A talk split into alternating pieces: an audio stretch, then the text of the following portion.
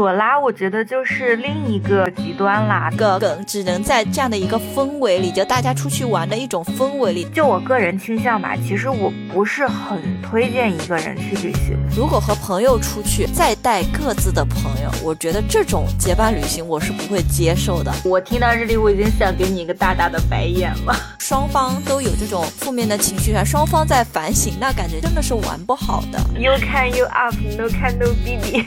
我难受，我要让你们知道我难受。呃，如果说真的预期就是差的特别大了，我觉得你也可以自己适当的去调整一下嘛。Hello，大家好，我是桃子。我们最近又消失了很久呀，所以消失的这段时间，猫你去哪里了呢？哦，我刚从上海回来。啊，你从上海回来，你去旅行呢？嗯，没有，是呃出差吧，公费的。顺道呢是拐了个弯儿，小小的逛了一逛。说起来呀，我今年挺幸运的，虽然没有独立成行的这个旅旅行，不过我一个平常很少有出差机会的人，今年居然借着出差去了三个城市，顺带的就短途打卡了一下，感觉赚到了。哦，哎，那你去了哪三个城市呀？看看咱俩有没有重叠的。嗯，我去了石家庄、厦门，还有刚回来的上海。哦，那还好，两个城市，一个我去玩过，一个我在那儿工作过，就一个石家庄没去过。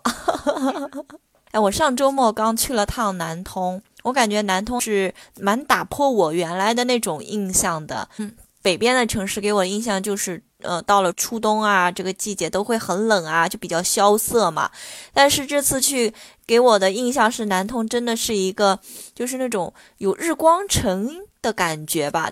它上午的阳光就很灿烂，到了傍晚就绯红绯红，我感觉它很美很美，很有历史底蕴，还是推荐大家有机会可以去走一走的。哇，被你一说，感觉有点种草了。其实你说到 日光城啊，我突然想到了我们日照。就是虽然我没去过啊，但是我觉得这个名字应该跟你形容的也差不多 哦。那我下次可以去打个卡。嗯，这说起旅行啊，真的是有这种聊不完的话题。旅行谁不爱呀？能够短暂的逃离我们这个日常的生活，没有这种上下班的通勤，也没有那种没完没了的电话呀、微信呀、群消息啊这种东西，我又能够。各种看美景、吃美食，还有好多那种意外的惊喜，哇塞！想起来我都向往，是吧？旅行的时候人会特别的松弛，就不会去想那些让人烦恼的事情。而且我觉得旅行对于我来说是一个吐故纳新的一个过程吧。你会对你去的这个地方产生一个新的认识、新的一个感受，代谢掉你的一个旧印象、旧体会。在不同的时间去的话，你都会有新的那种感受和认识去产生。嗯，旅行吧，对我来说就真的像老祖宗们说的“读万卷书不如行万里路”。我真的感觉有的时候就是你亲眼看过的、体验过的，就是你的一段宝贵的经历。但是现在，哎，这个能旅行的机会太少了。我有时候喜欢上小红书看其他博主的 vlog，就全当我眼睛跟着去过了。身未动，心已远，是吧？对对对对对啊！这是我以前就是跟你提过的，好多年以前旅游卫视的一个广告词，我就哎感觉很有道理啊。我以前还特别喜欢看那种综艺。就是出去旅行的各种综艺，什么跟着姐姐旅行，跟着哥哥旅行，各种旅行。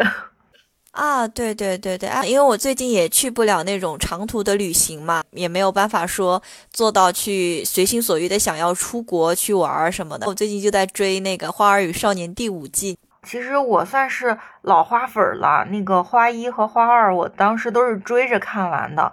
就是虽然那个花花少二是这个抓马的巅峰，但是我其实当年看的时候倒没有那么的敏感，我就纯粹是喜欢看他们出去玩，特别是国外，他们那个主题曲我还会唱。我记得我当时就是跟闺蜜们出去旅行的时候，我就一边唱着那个主题曲，一边就出发了。看来你真的是真爱粉呀！哎，我还真的蛮期待一场长途旅行的。以前吧，就是有妈年没探；现在吧，是有探没妈年，就只能说看看这些旅游综艺解解馋啊什么的。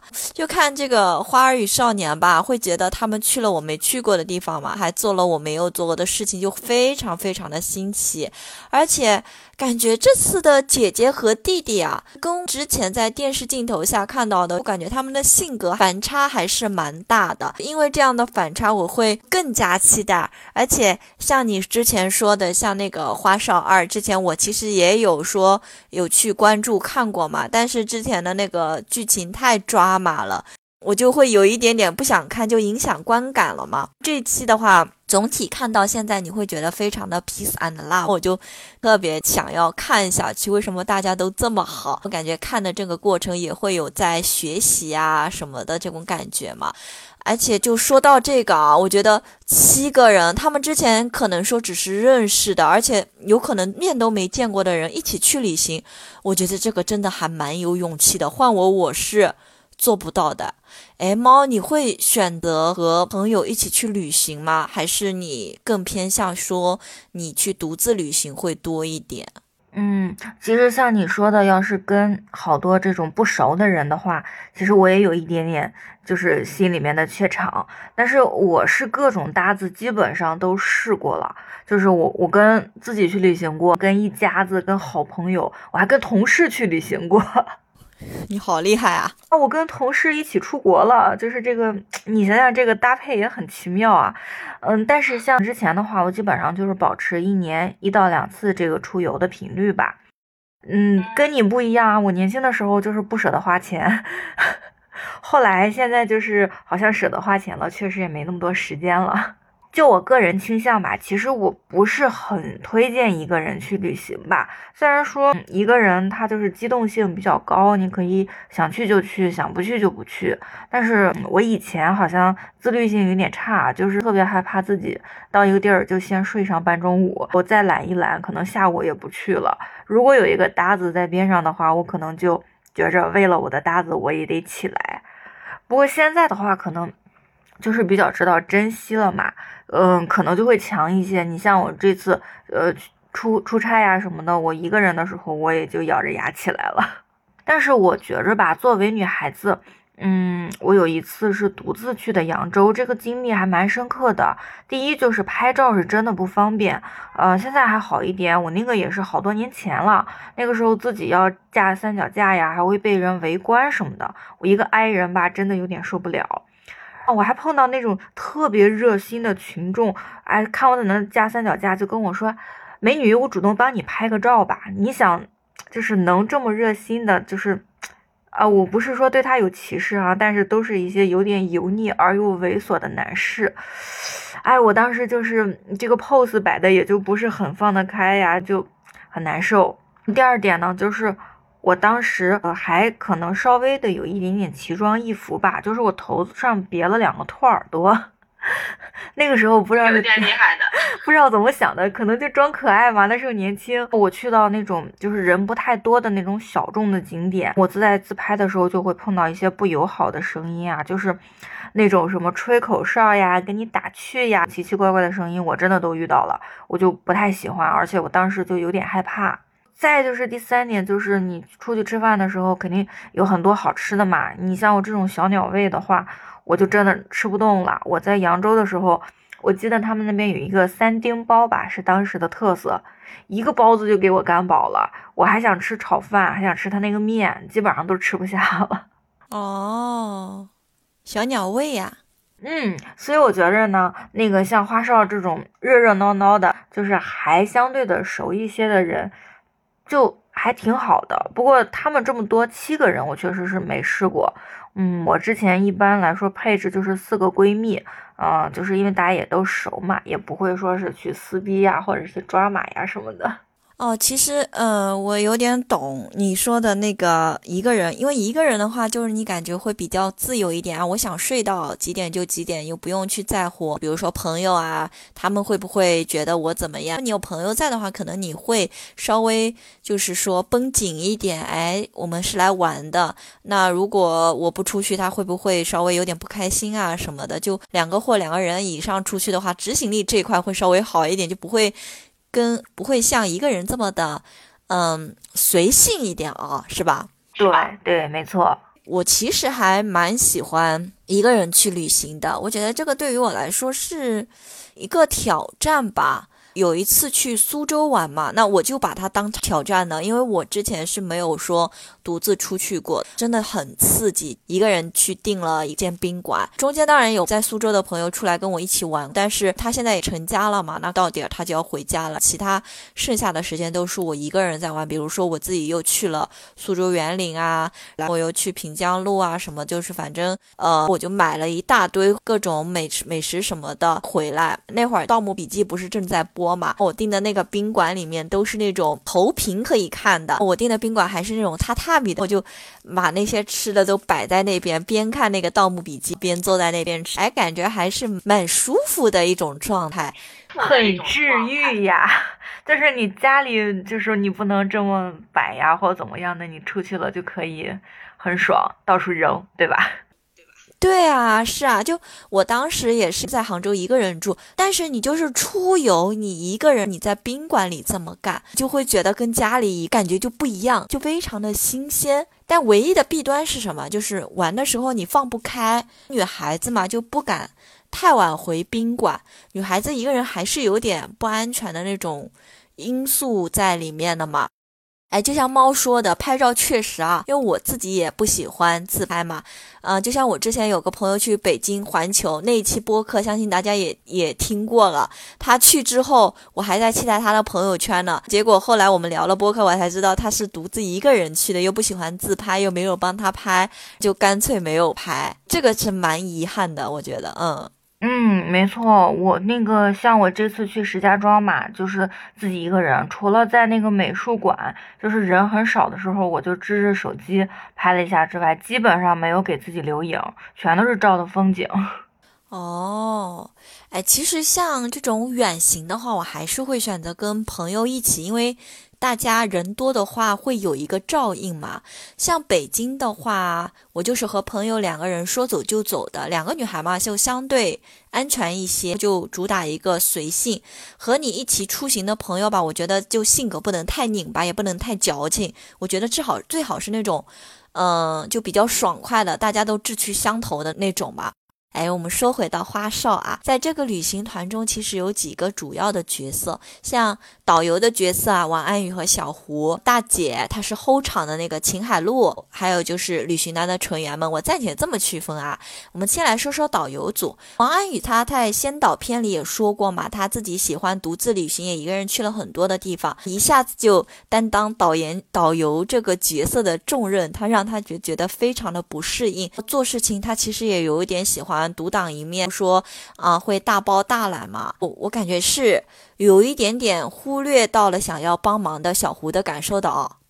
对，不过哎，我我其实不是特别理解王安宇啊，我感觉他就是内耗的过于严重了。其实就是他的那个他的其他的搭子也对他的这个内耗也感受到有点心累。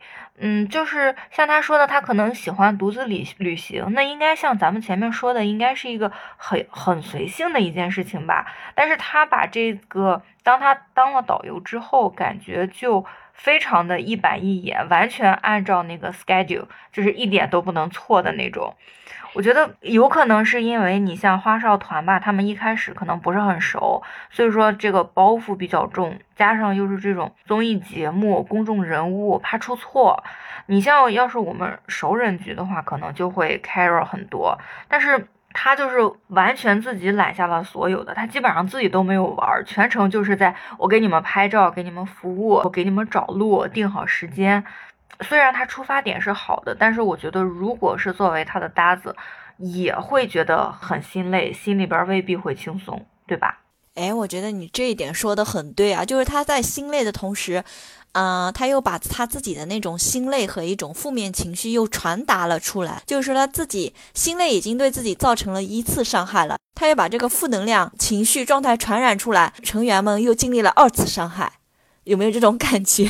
真的有，就是就是你作为他身边的人，你看到他的情绪，就是那个时候已经那个样子了，你可能心里面也在想，哎呀，是不是我们给他的压力太大了？当你的搭子表现出了就是很颓废啊，或者是压力很大的时候，你可能也会影响了你自己游玩的这种心情。嗯，对的，对的，对的，是的，是的，而且这一期的姐姐们其实也是比较关照人的，就没有那么的自我嘛，也比较嗯好说话。啊，我就觉得姐姐们可能心里也会在反省自己，就这样的话，我觉得就是双方都有这种负面的情绪啊，双方在反省，那感觉真的真的是玩不好的。嗯，我觉得他的出发点可能是好的吧，一方面他是照顾弟弟嘛，因为小胡他生病了。嗯，他这个是一个好心，想要说，那自己能来的就自己上，让他好好休息，我把身体赶紧恢复过来。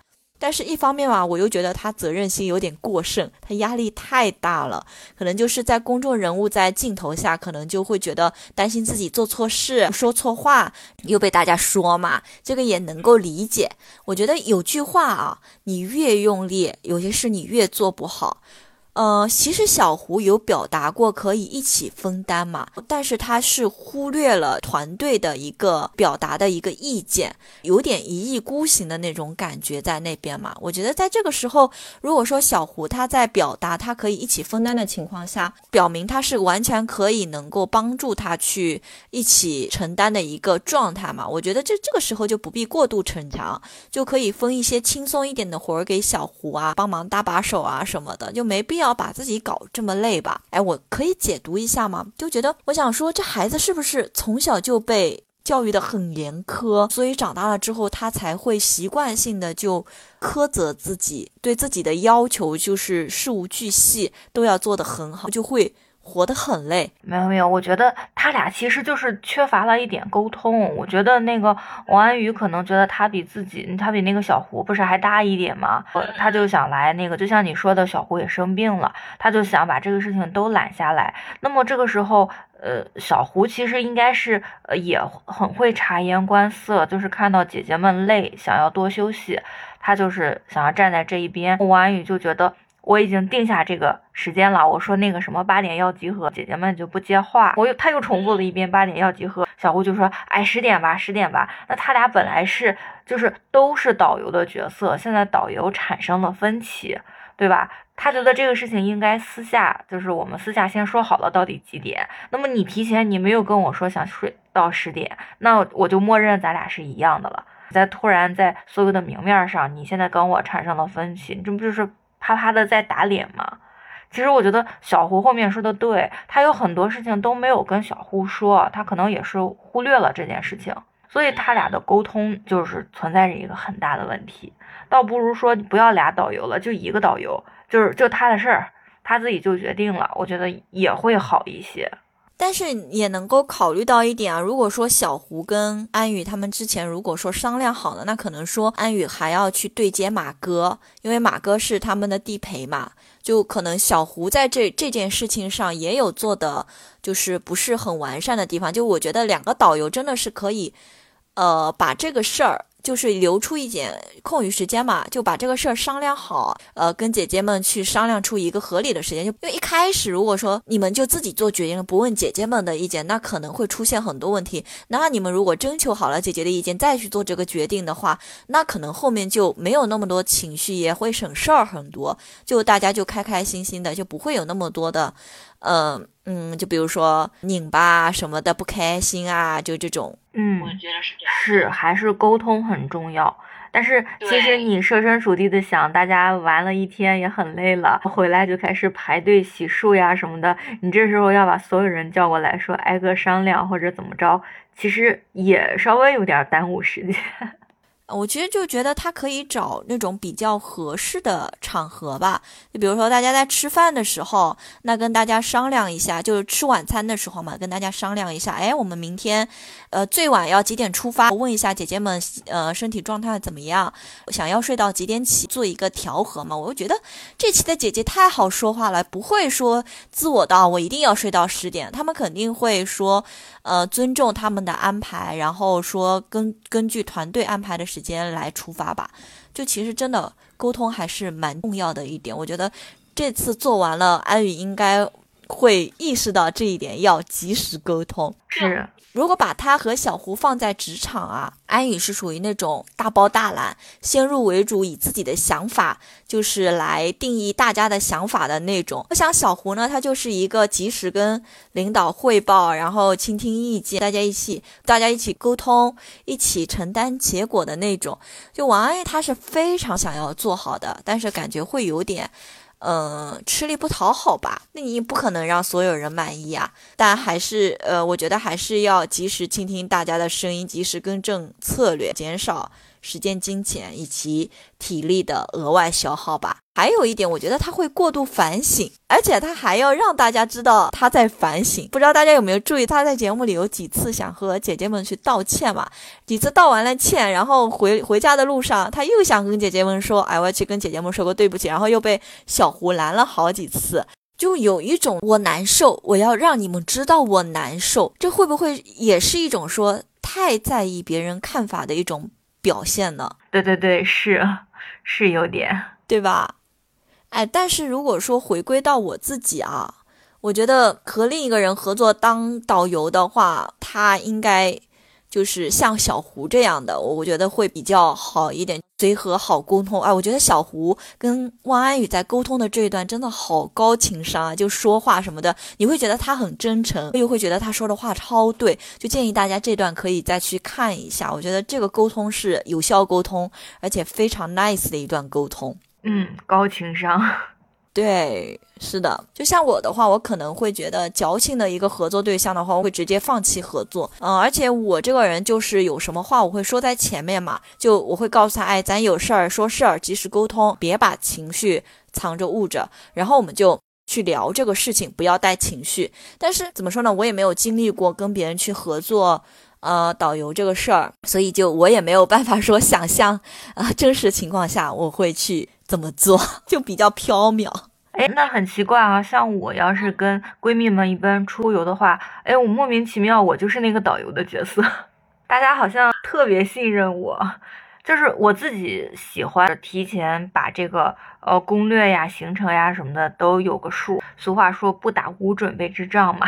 但是呃，我我不会像王安宇那么精神紧张。其实我理解王安宇啊，他就是想说。哎，我们去到了一个大家没去过的地方，时间又不是那么的充裕，肯定是想让大家把能看的地儿都看了，对吧？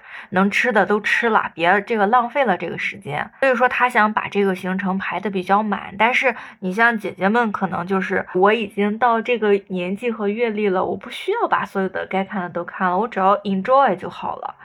所以这可能是这个，也是我自己啊年轻和现在的时候的想法的一个差别。但是如果你要是说我的团队里面，你既然我是当导游了，而且这个是大家已经心里默认了的情况下，那我呃大概的行程我会去定哪些地方是可以必须要去的，哪些地方是可去可不去的，当做一个 Plan B。如果大家不累了就去，然后累了咱就不去了。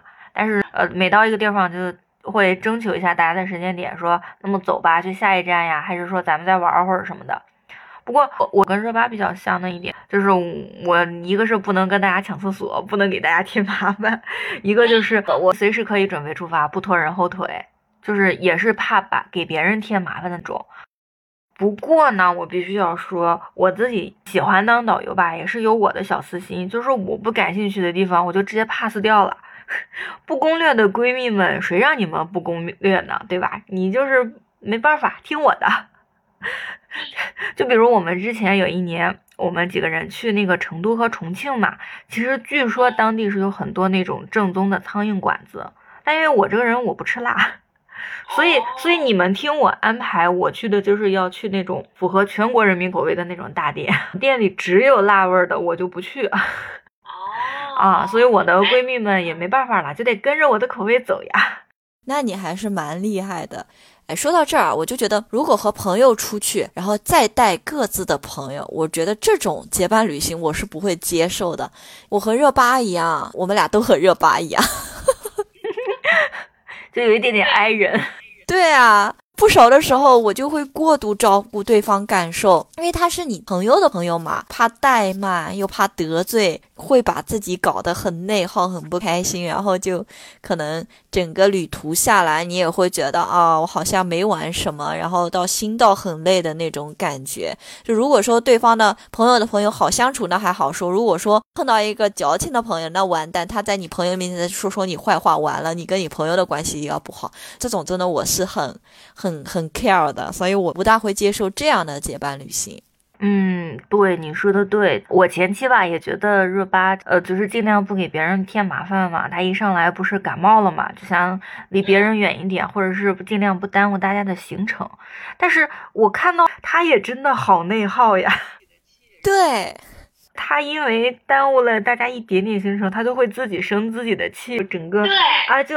在自己的内心的小世界里不出来。我看那个预告说他后面就是他也当了导游了，据说也很卷。哦，哎，我觉得我没有那么大的精神包袱呀。活到我们这个年龄了，多少的心态应该摆正了。要么你就听我的，要么你就自己来。那 就 you can you up，no can no baby。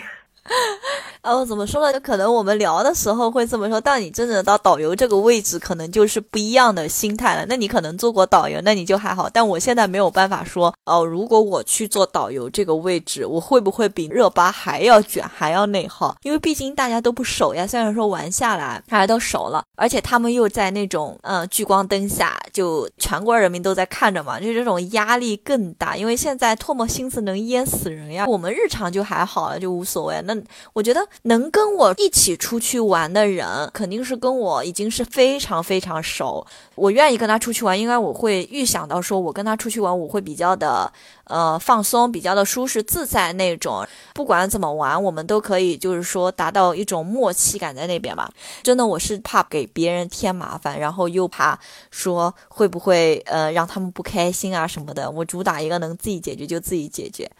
哎，因为结伴旅行真的每次 就做攻略的总是我，我也搞不懂为啥，就莫名其妙就落到我这边来了。就和爸妈出去，和朋友出去，然后都是我。有一次我爸妈又要出去玩了，我就说我不做攻略，我妈就来了句你不做谁做？我竟没有办法反驳，我就会和王安宇比较像吧，就会担心安排不好。我觉得就这点来说吧，嗯，还是一个人旅行比较自在一点。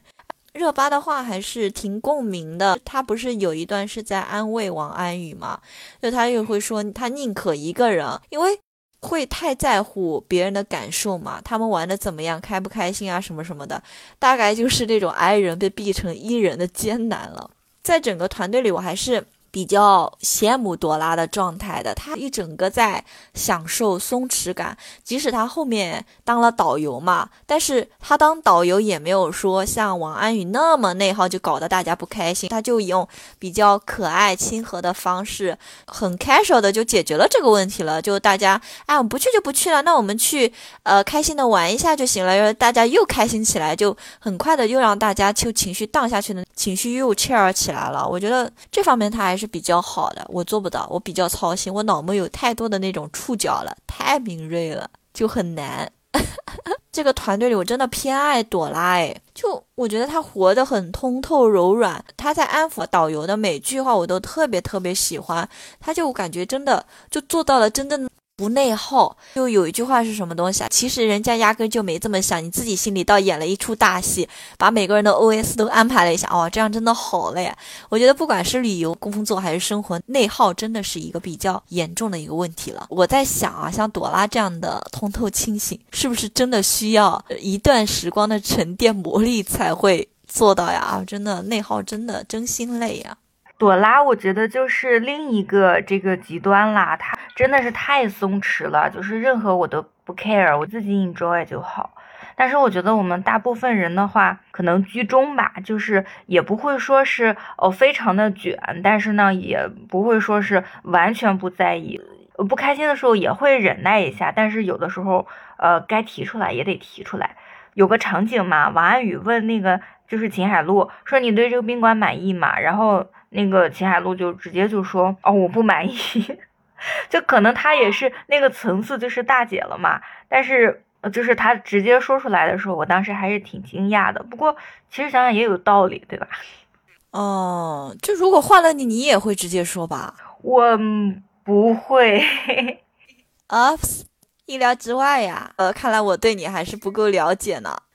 呃，你像这个事实已经形成了嘛，确实是我们就要去克服这件事情了。那人家也是尽力了，人家这个来之前谁也不知道这个宾馆是怎么样的。就极有可能说是网上没写清楚或怎么样，你可以去投诉这个平台，可以去投诉店家，但是你不能怪你的搭子，对吧？嗯，其实我性格上我还是比较随和的，我一般不会去计较那么多，时间安排紧一点也行，松一点也行，穷一点也行，富一点也行，都行。呃，如果说真的预期差的特别大了，我觉得你也可以自己。适当的去调整一下嘛，嗯，呃，我印象中其实比较深呐，就是他们旅行基金不是 A A 了一下嘛，特别接地气呀。我们平常一起结伴的时候也是 A A，除了食和宿这种大头按人头算的话，有一些是你自己想要额外的加项，你的搭子他不一定会同意。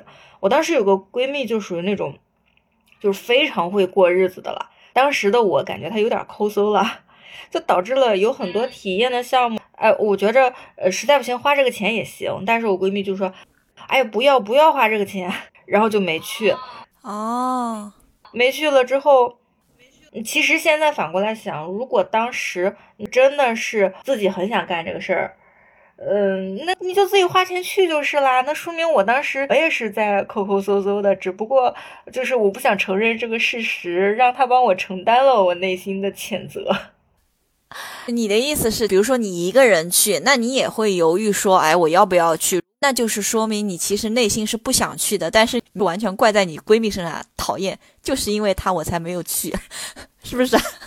肯定是有那么一点的啦，就是你就可去可不去的，可能当时一个冲动，或者是被人比如说说一下，就像你买东西是一样的嘛。嗯嗯嗯，对吧？当时消费当下的冲动就是觉得。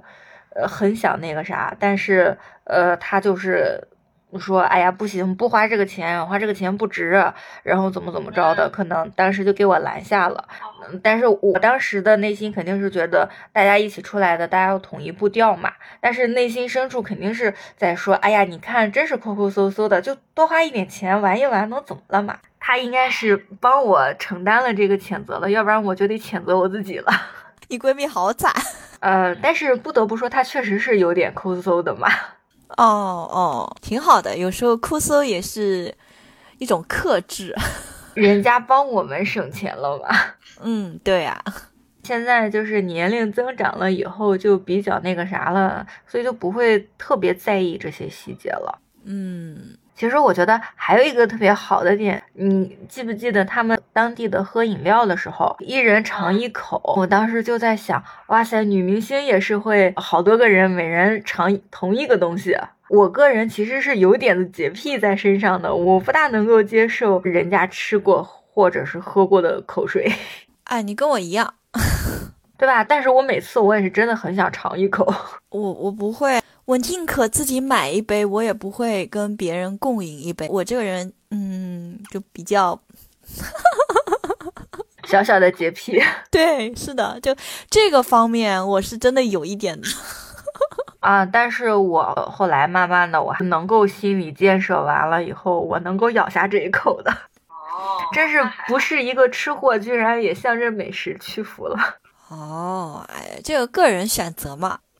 哎，桃子，那你像这种，比如说吃吃喝喝或者是体验的，如果说你跟你的搭子出现分歧了，这种情况你会直接表达吗？还是说去迁就别人呀？嗯，我们一般都是就是小的，比如说小吃这样的，那大家尝尝就尝尝。呃，我记得有一次，我们那会儿去北京的时候，我们去吃了那边的火锅嘛，嗯。那个火锅很火很火，要排队。我们是排了好久，把我一个朋友都排走了。他是来找我玩的，然后说晚饭跟我们一起去吃一下那个火锅。但是他又赶时间，可能吃晚饭他要早点走嘛。结果那火锅排了一个多小时，排了一个多小时之后，呃，他觉得时间来不及，他要先走了，他就直接呃就去赶下一个行程了。然后我跟我朋友就在那边等那个火锅的排队，排到了之后，我突然不想吃了。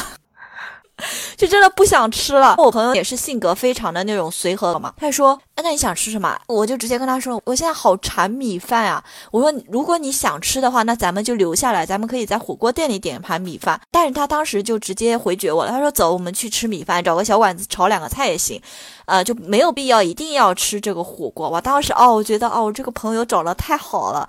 然后我俩就直接奔那个小馆子炒了一盘青菜，两人干了一碗米饭嘛。还在那边尝了一下很有名的豆汁儿，真的喝不下去。哇，当时那个米饭下肚是真的很开心，很开心的。就我觉得团队旅行就会在这个方面会有一点点，嗯，就比较嗯需要去花心思的地方嘛。但是如果你的小伙伴找得好的话，那你们会很轻松自由的去解决这个问题。那如果说他想吃火锅，那我也留下了，就陪他一起吃，顶多我再点个米饭什么的。毕竟。大家都不亏嘛，位置也排到了，我们又尝到了当地特色的一个小吃。那他是选择陪我去吃米饭，嗯，南方人一天不吃米饭真的太难受哦。我听到这里，我已经想给你一个大大的白眼了，你这是怎么这么难伺候啊？没有没有，我其实还蛮随和的。哎，真的烦死！我就那天特别想吃米饭，因为一天下来我们去了好多地方嘛，然后身上都是备了一点干粮。我早上去那个清真食堂还买了几个大包子，身上也是，嗯，买了几个大面包背着的，就从早到晚就没有吃过一口米饭，这馋疯了，真的。就到那个火锅店坐下之后，就突然一瞬间，那个米饭的瘾就憋不住了，你就是让其他排队的人作何感想呀？哎，当时那个服务员看了我们一眼，可能心里也在 OS：哇，好不容易排到了，说不吃就不吃了，这俩姑娘真洒脱。啊，真的呀！我觉得如果对我来说，嗯，要么咱就别排了。这个天下火锅味道都差不多，它再好吃也不会好吃到哪儿去。嗯嗯。要不，既然要是说非要排，那咱就进去尝一尝，到底能有啥区别？能比人家人多的花在哪儿？当时我还是蛮感谢我那个朋友的，他也是帮我考虑了嘛，然后就接受了一下我的小调皮。总体来说，跟我一起结伴出去的情况下，我们两个都玩的比较开心嘛。那如果说是两个人要去当这个导游的话，嗯，如果说当时感受到整个氛围不好的话，我会尝试去沟通的，因为沟通是需要技巧的嘛。就我觉得还是不要一上来就说不好的事情，然后把你不好的情绪就宣泄出来。我觉得可以先。关心一下对方的状态吧，然后，呃，跟他说一下一起玩的时候一些比较开心的事情，就是先肯定这次旅行。当对方能够比较振作起来，愿意去聊的这个状态的时候，那你开始跟他聊，我觉得这样的一个沟通会比较。呃，有效，这个可能是针对女生会好用一点，因为女生比较情绪会比较那个一点。你如果说你能够把她的心给暖起来了，然后捧住了，她就会跟你。敞开心扉，呃，去聊这这几天有哪些不开心。因为女生虽然小气，但是她大度起来，好说话起来也也是很好说话的。就不要去误会女生这样的一个生物，不要觉得女生很小气啊，很矫情啊什么的。那没有，她可能当时会有一种呃情绪在嘛。过了那个情绪点，我相信每个女生都是可爱的小宝贝。还是聊天的时候吧，还是主打一个站在对方的立场。就为对方去考虑，就我觉得会更好沟通一点，因为大家都希望能够，呃，开开心心的玩好嘛。因为可能是我前期的陪伴，让他觉得他愿意和我一起去吃米饭，他也愿意为了我去放弃这个火锅吧。我觉得这个东西都是相互的，就。不用在旅行中太抠细节，我觉得只要大方向不错，主打一个随心就行。当时我们也 A A 呀，基本上都是我先付，付完之后等旅行结束了，那我再去做整体的一个汇总和结算，然后朋友会把他的那部分转给我。我觉得感觉大家这样就没有计较嘛，就一起开销，一起平摊，然后各自又有别的消费。我觉得秦海路有句话是说的非常对的，如果一群人出去啊，只要在钱的问题上没有计较，那基本上就会玩的很开心。嗯，对，这个我也同意。只要钱上没有那种特别抠搜的，或者是特别大手大脚的，我觉得问题都不大。哎，桃子，你有没有印象呀？他们除了那个呃正常的景点打卡呀，还有去参观那个呃研学之外呢，有一个特别跟普通的旅行不一样的，就是去到了沙特阿拉伯的本地人家里面去做客。哦，这个印象非常深刻，因为他们还换装了呀，从来没有过的这种经历。对，而且我觉得他们就穿上那个本地人的衣服，竟然就没有那种违和的感觉。有种入乡随俗的那种感觉，他们也带了好多礼物去送给他们当地人吧，什么绿茶、艾草、熊猫小玩具、新疆奶茶什么的。哎，我就特别喜欢这种 peace and love 的那种场景，太有爱了，很喜欢，就世界一体的那种感觉。他们家吃的也很好啊，对，他们在那个人家里面，他吃的每一个，哇塞，我都好想吃。特别是他们有的吃一口还不够，还要再加一份的时候，我真的超级想吃啊。虽然说好像那个“一带一路”啊，咱们国家一直在做，但是我感觉沙特的这种美食好像还没有在咱们国内普及特别多的那种特色餐厅。呃，然后他们还说进了他们那个家里面有那个当地的熏香，然后我就感觉我都没有闻过，一点概念都没有。哦，对对对，是的，那段我也注意到了。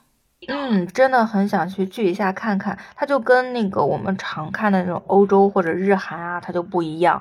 你像咱常吃的这种西餐呀，或者是韩餐日料这种的，就是已经有这种概念了，就看人家吃可能不会觉得特别香。那个就是沙特的美食是真的没有吃过啊！对对对，我尤其对热巴一口接一口的那个饺子特别感兴趣。有弹幕说是沙县的饺子 啊，我不信，我就是非常想要尝一尝。其实大家一起出去玩，就结伴旅行，这个过程还是。蛮有意思的，因为你在这个过程中，你无意识会产生很多梗，比如说像秦海璐他说的，哎，我们结婚，你们去我那个房房间洗，就这个梗，我感觉就是从他们录节目一直到节目后就一直在延续。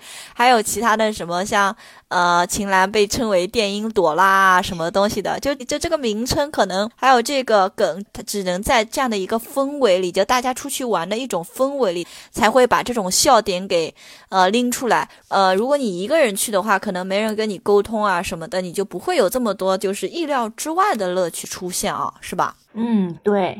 我们今天呢，就是跟大家就一起去分享了《花儿与少年》的前三期的节目。当然，我们现在我跟猫也是在继续追后面的一个更新，欢迎大家继续关注我们的节目。那今天的节目就到这里了，你可以关注小宇宙 APP、网易云、喜马拉雅、苹果播客、QQ 音乐，关注我们，及时 get 我们的节目更新哦。